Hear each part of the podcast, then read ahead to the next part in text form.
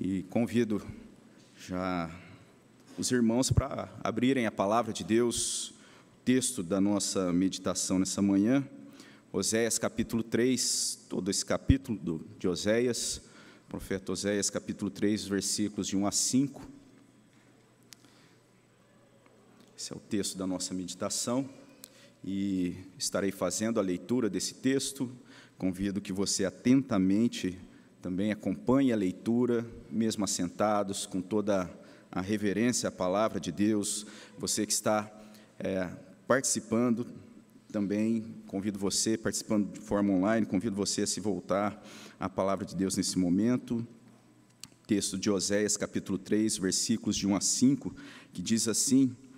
Disse-me o Senhor, vai outra vez, ama a mulher, amada de seu amigo e adúltera, como o Senhor ama os filhos de Israel, embora eles olhem para outros deuses e amem bolos de passas.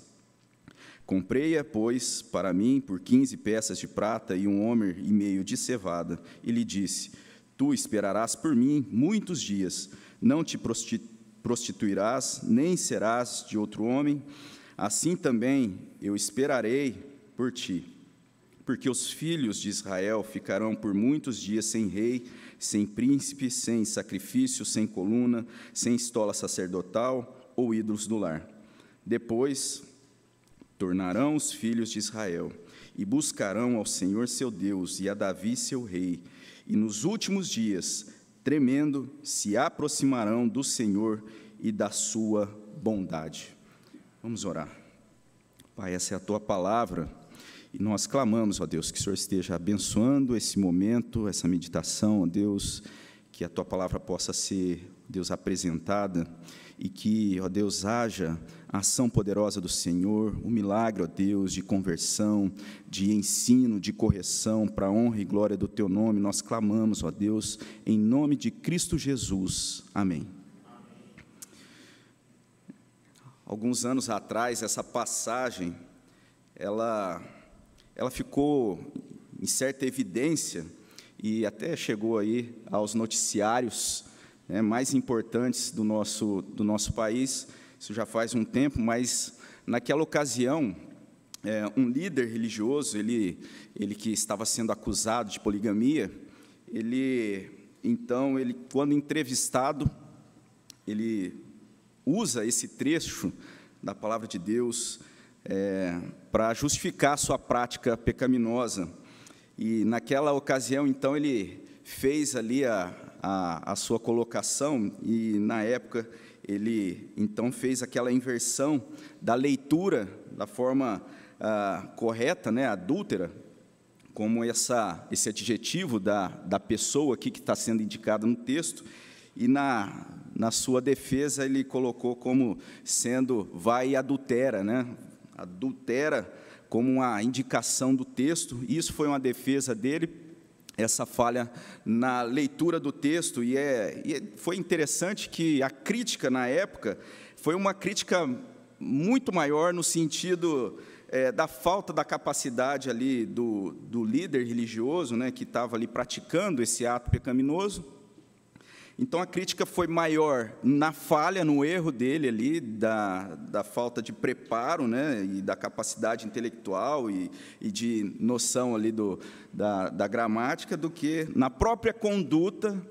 dele na prática pecaminosa. E, então a crítica foi grande e isso foi ah, divulgado, mas lamentavelmente, né, essa, essa crítica que foi levantada na época, ela ela é uma realidade, né, pela falta então dessa dessa capacidade da falha da liderança, né, da nossa igreja de uma forma geral, né, uma igreja evangélica que aí caminha para atingir 50% eh, da população do nosso país, mas infelizmente muitas vezes o que, o que se encontra é ah, essa falha, tanto no sentido da capacidade mesmo, mas como uma falha também existente na vida da liderança, uma vida correta, uma vida realmente comprometida com a verdade da palavra de Deus e que muitas vezes vai usar a própria palavra de Deus para uh, caminhar de forma errada. Mas esse texto, né, o texto de Oséias e o livro de Oséias, é, a gente vê, então, da parte de Deus, sendo aí feito essa denúncia da atitude do povo. E isso vai ser colocado também com relação à própria postura de, da liderança daquela época, mas a gente já olhou até aqui, é, no livro de Oséias, né, no primeiro capítulo ali, a autoridade da palavra de Deus, essa palavra que chega então ao profeta, e o profeta dedica-se, recebendo a responsabilidade ali de ser esse agente da parte de Deus para justamente levar uma mensagem de, de Deus, uma mensagem de correção para aquela população, para aquele povo. Depois a gente teve ali no capítulo 2, olhando para a forma como Deus mostra o seu desejo de reconciliação, e a palavra então sendo ali dada ao coração. E quando nós chegamos, enfim, aqui no capítulo 3, o texto que nós lemos, a gente chega a um momento né, em que se encerra a experiência de vida do profeta. Aqui nesse capítulo 3, a gente tem até então a palavra sendo apontada ali, mostrando o próprio é, ministério do profeta, a, a, experiência do profeta a, na vida é, dele, na, no seu casamento. E depois, se Deus nos permitir, a gente passa então para o capítulo 4, que vai ser um momento diferente, a mensagem passa mais uh, focada ao povo, mas, no entanto, nós vemos então aqui no capítulo 3,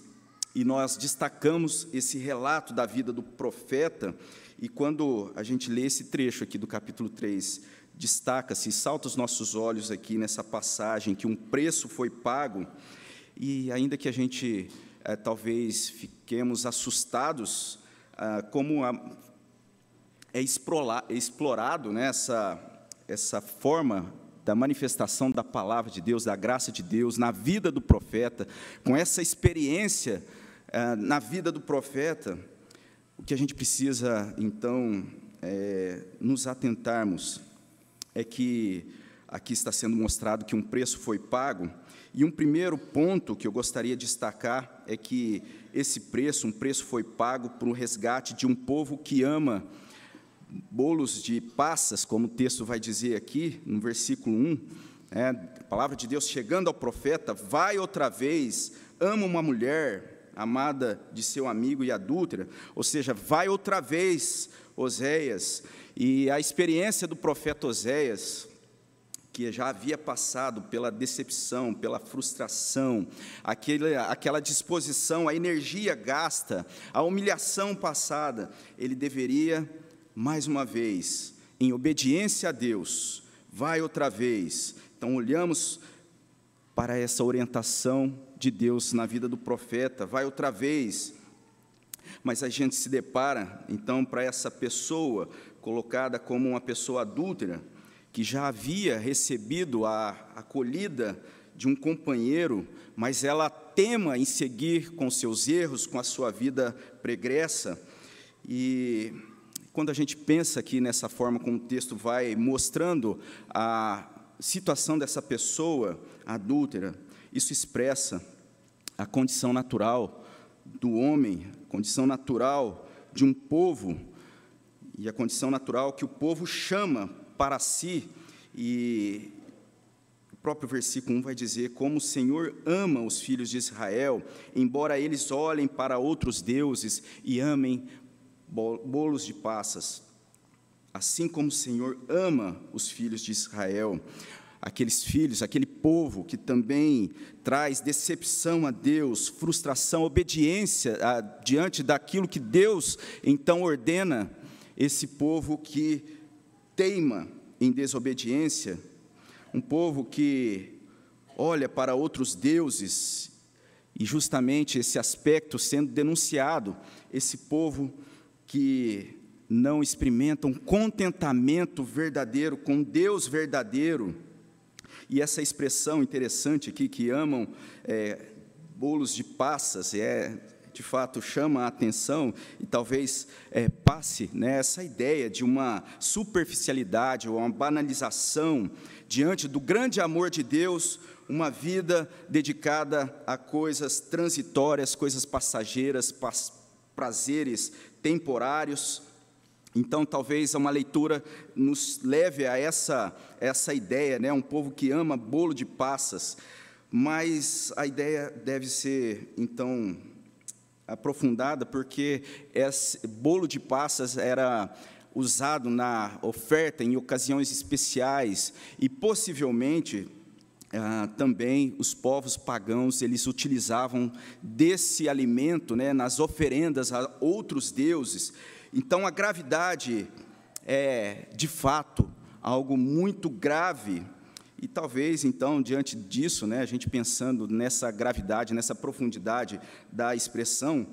sendo mencionada, esse amor a bolo de passas, talvez você sinta, ufa, né? Então, quer dizer, eu posso gostar e continuar saboreando o bolo de passa, o pudim de doce de leite, enfim. Mas a ideia, de fato, tanto no sentido da gravidade daquilo que está sendo oferecido em altares de falsos deuses, como a falta de compromisso de se dedicar o amor a Deus com um compromisso sério, tudo isso se assemelhe com uma falta de vida diante de Deus que valoriza o preço que foi pago, o preço que foi pago pelo próprio Deus. E nós podemos então olhar e pensar diante disso no comportamento que está sendo exposto aqui. Nós somos apresentados a,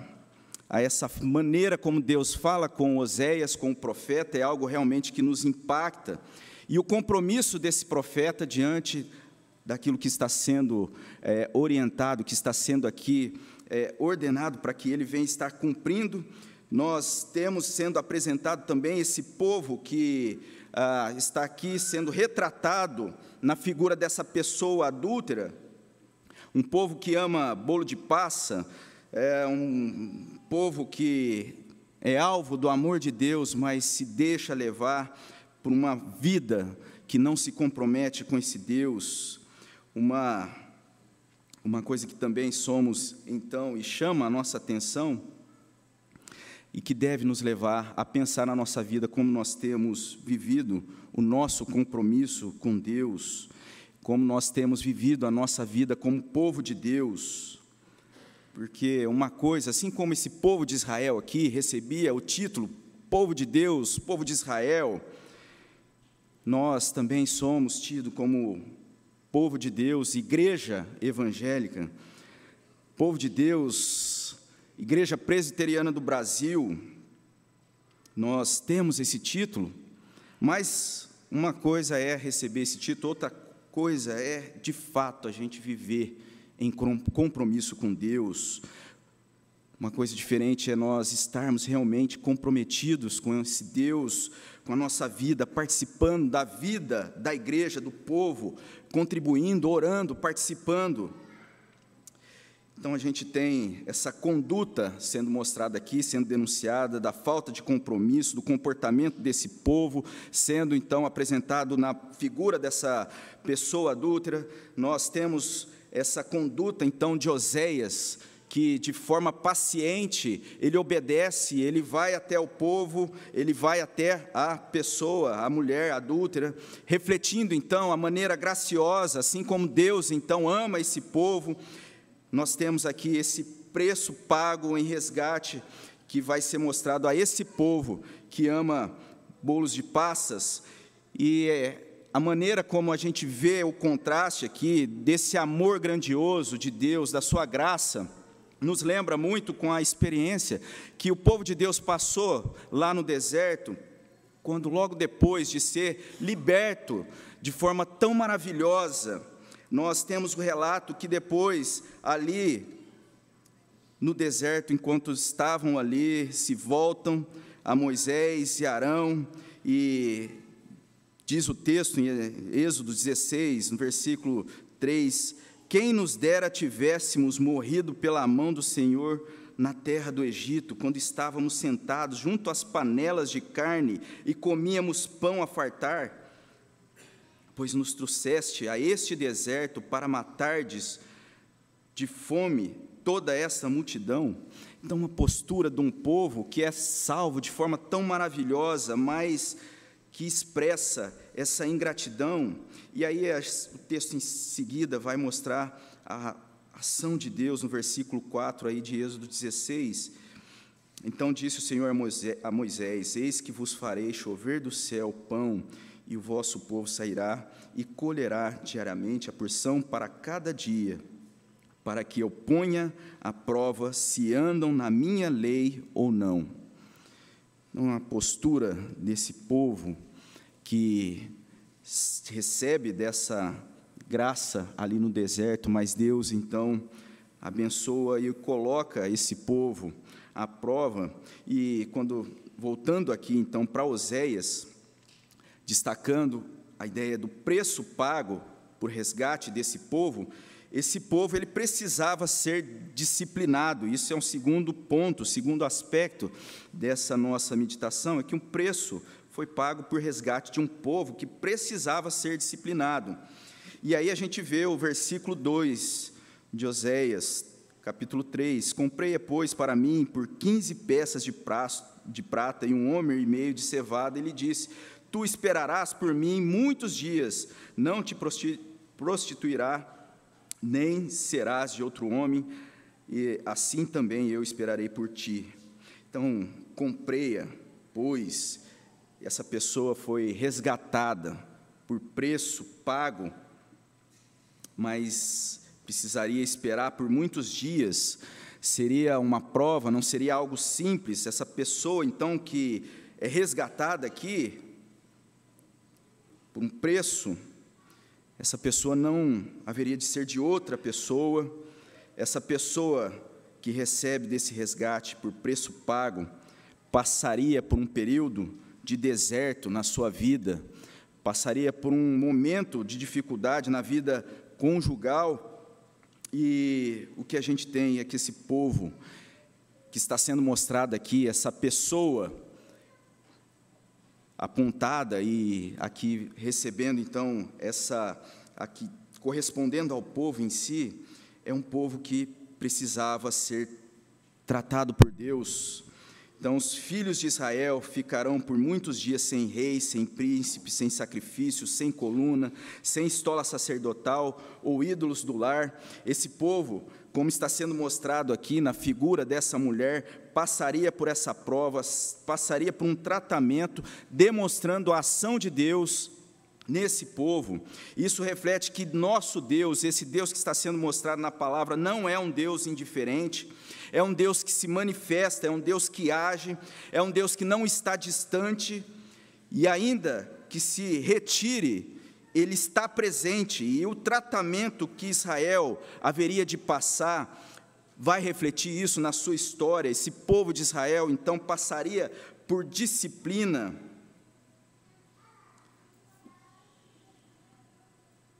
E essa forma de entendermos a ação de Deus, o amor de Deus, é algo que na nossa cultura atual não é muito aceito. É...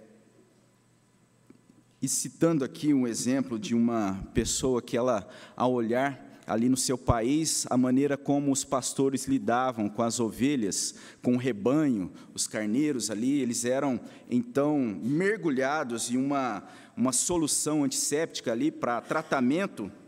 ali justamente para que ah, esses animais não tivessem sendo atacados por parasitas. Então os, os pastores ali daquela região, eles pegavam as ovelhas, mergulhavam ali em um recipiente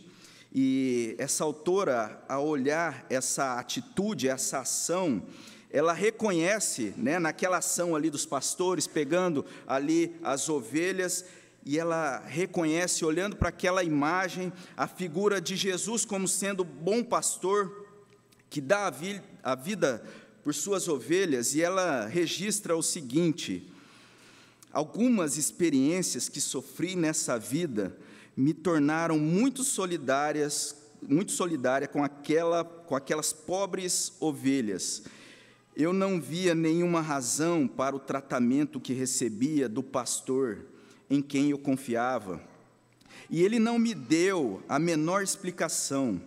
Enquanto eu olhava as ovelhas se debatendo, pensei: quem dera houvesse um jeito de explicar. Mas tal conhecimento é maravilhoso demais para elas, elevado demais para que alcancem, citando Salmo 139, 6. E a gente destaca essa centralidade quando olhamos então o tratamento de Deus, mostrando nessa passagem de Oséias que um preço foi pago, comprei-a, pois, para mim, e o que o preço aqui sendo registrado, 15 peças de prata e um homem e meio de cevada, os estudiosos vão apontar que era o preço referente para que se possuísse um escravo ou uma pessoa, para que aquela pessoa se tornasse dono da, dessa outra pessoa. Então era o preço pago para que aquela pessoa comprada então pertencesse de fato a o seu dono, e esse preço foi pago aqui, sendo mostrado na figura do profeta Oséias, e é a gente. É, é bonito nós pensarmos nisso, e isso deve, de certa forma, impactar o nosso coração, porque a palavra de Deus fala a respeito disso, e um servo de Deus, quando ah, traz essa palavra, esse trecho da palavra de Deus, né, ali escrevendo a paráfrase dele, Eugene Peterson, na mensagem, ele registra esse trecho da seguinte forma: comece tudo de novo, ame sua esposa de novo, ame-a do jeito que eu, o Eterno, amo o povo de Israel, mesmo quando ficam flet, flet, flet, flertando com cada Deus que atenda aos seus caprichos, foi o que fiz, tive de pagar para tê-la de volta, custou-me o preço de um escravo eu disse a ela: A partir de agora você vai ficar comigo. Chega de prostituição, chega de dormir com qualquer um por aí. Você vai morar comigo e eu vou morar com você. Essa ideia sendo mostrada na experiência do profeta com o povo de Deus, eu creio está apontando para o preço pago, o preço pago aqui para o preço pago na cruz. Quando nós olhamos a realidade daquilo que Jesus fez por nós na cruz, pagando preço na cruz, e ali como nós vemos no Evangelho de João, está pago, tetelestai, está pago, um preço foi pago em resgate de um povo, de um povo que ama bolos de passas, esse preço foi pago em resgate de um povo que precisa ser disciplinado por Deus. E, ainda que nós passemos por situações que nos desagradam, ainda que passemos por lutas, nós não podemos perder de vista que um preço foi pago, que Deus nos ama, Ele está conosco, Ele disciplina os seus filhos, como temos lá em Hebreus 12, 7, qual é o, o filho que o pai não corrige? Pensando no terceiro ponto, um preço foi pago para que o povo de Deus viva em um temor verdadeiro. Então, olhando para Oséias, capítulo 3, o versículo 5 vai dizer: Depois tornarão os filhos de Israel e buscarão ao Senhor seu Deus e a Davi seu rei, e nos últimos dias tremendo se aproximarão do Senhor da sua bondade. Essa disciplina, o preço pago, Deus agindo, existe o objetivo dessa mudança de um povo que haveria de conhecer mais profundamente a Deus, haveria de haver mudança, haveria de haver aqui tratamento. E pensando na história do povo de Deus, aquilo que aconteceu com o povo de Israel, ah, e havendo então o exílio posterior, e na verdade Israel, de, de fato, ele acaba sendo ali eximado, e nós temos a ação de Deus, então, com o seu povo, o reino do sul sendo levado em exílio, a restauração, é, a volta do povo sendo. É, então, sendo mostrada na palavra de Deus, mas o que acontece com o povo de Israel a realidade desses últimos dias aqui, quando se aproximarão, a confirmação disso só se dá em Pentecoste. Últimos dias tremendos se aproximarão do Senhor e da sua bondade. Esses últimos dias, um sentido, então, ah, escatológico, é a ação de Deus na história e os dias que se decorrem até a volta de Jesus, esse povo se aproximaria de Deus, o povo de Deus se voltaria a Deus. E isso tudo se dá porque o preço foi pago. O preço foi pago por Cristo Jesus na cruz do Calvário. Talvez diante de uma situação ah, que você esteja passando, e muitas vezes a aproximação a Deus se dá em meio de situações em que há problema na saúde, ou problema na vida conjugal, ou um problema financeiro. E talvez alguma dessas situações e de dificuldades tenha sido algo que tenha trazido você aqui nessa manhã. Mas mesmo sem saber qual será o desfecho daquilo que vai acontecer na sua vida diante dessas lutas, uma certeza eu posso te dar nessa manhã: que o preço foi pago para que você se aproxime de Deus e da sua bondade. E essa aproximação, quando verdadeira, ela é consciente de uma relação mediante a um temor verdadeiro a Deus. Essa é a verdadeira vida cristã. Nós temos a grave deficiência que está sendo, então, denunciada no texto de Oséias, e aqui sendo mostrada na ação do povo, relacionado com a atitude adúltera dessa pessoa, dessa mulher, e a deficiência que acaba num resultado, então, que eu mencionei, da vida comum, que muitas vezes é transmitida quando olhamos o erro daqueles que deveriam estar liderando fielmente a palavra, ou pela palavra de Deus, e como a gente vê, então, aquilo que aconteceu ah, com aquele líder que justificou o seu erro ali, usando o trecho aqui de Oséias 3.1, mas eh, esses absurdos são mostrados por falta de um compromisso com a palavra de Deus, do entendimento que eh, essa relação deve se dar com a bondade de Deus, com um compromisso certo, compromisso verdadeiro. Isso vai ser mostrado, então, um problema quando se depara com esse problema na liderança, uma falha. Então, quando nós vemos e ouvimos a respeito de tantas coisas absurdas que acontecem, justamente pela falta dessa relação comprometida com a verdade. Muitas vezes nós nos deparamos também com a situação e problemas na própria instituição, nós nos deparamos muitas vezes com aquilo que está à nossa volta, que aparece ali em oposição, que acontece com a crítica levantada muitas vezes de forma maldosa pela mídia. Mas problema, de fato, a raiz desse problema está no compromisso com a verdade, a falta de um compromisso. E, e é muito bom nós desfrutarmos de um momento como essa manhã, quis estarmos aqui ah, passando um tempo agradável, louvando, desfrutando da amizade, dessa estrutura que nos acolhe. E você que está visitando, você é bem-vindo a estar participando. Nós ficamos felizes em receber a cada uma das pessoas que se achegam aqui, mas é importante e necessário e fundamental saber que um preço foi pago para que o povo de Deus viva em um temor verdadeiro. Um preço foi pago, então, um resgate de um povo que vive aí a sua vida amando tantas outras coisas, um preço foi pago em resgate de um povo que precisa ser disciplinado, e um preço foi pago para que essa relação se dê de forma comprometida com a verdade, em um temor verdadeiro. E aí, já caminhando para nossa conclusão, nós precisamos, de fato, então, refletir sobre a maneira como nós temos vivido o nosso compromisso com Deus, como povo de Deus, na nossa dedicação, na vida como igreja, se de fato nós temos buscado fazer parte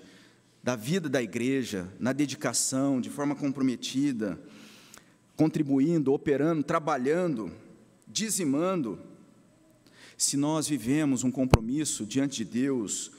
com a nossa família, um casamento, como muitas vezes é considerado a relação conjugal de forma tão banal, e nós nos deparamos aqui a palavra de Deus sendo ali mostrada e dada a Oséias, vai de novo, ama. E assim nós somos confrontados com a nossa disposição em perdoar, em perseverar, em obediência. Vai de novo, vai lá, busca essa pessoa, qual tem sido a nossa disposição em perdoar? Qual tem sido a nossa disposição em perseverar? Hoje é o dia que comemorado, o dia do homem presbiteriano, e talvez essa é, essa qualificação, né, ou esse título, homem presbiteriano, talvez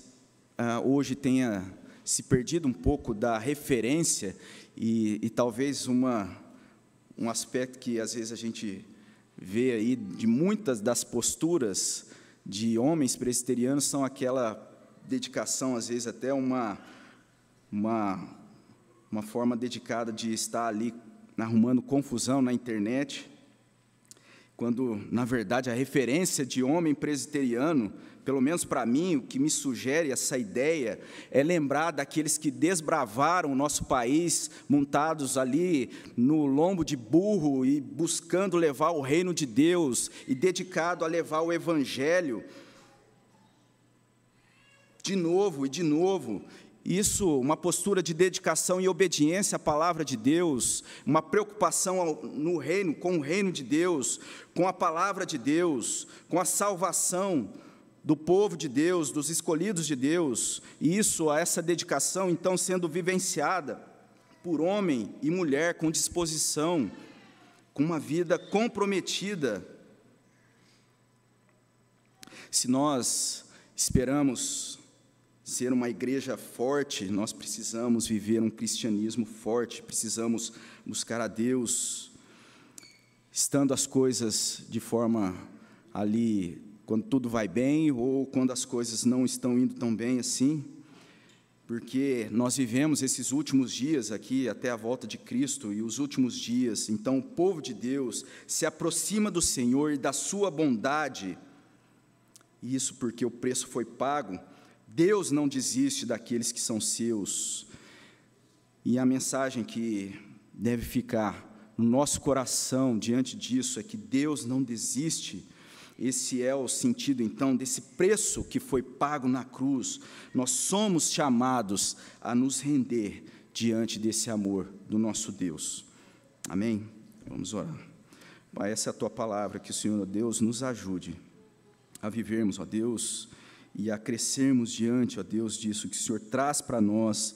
que o Senhor esteja agindo na vida dos, e nos corações, ó Deus, daqueles que talvez, ó Pai, estejam assim, se deparando a essa verdade do Teu amor, do preço pago na cruz de Jesus Cristo, que o Senhor esteja agindo nessas vidas. E daqueles, ó Deus, que já te conhecem, ó Pai, que o Senhor esteja fortalecendo a fé e o compromisso diante desse grande amor que o Senhor tem, ó Deus, com o teu povo, e assim nós nos dobremos, ó Pai, diante do teu senhorio, para a honra e glória do teu nome. Essa é a nossa oração, em nome de Cristo Jesus. Amém.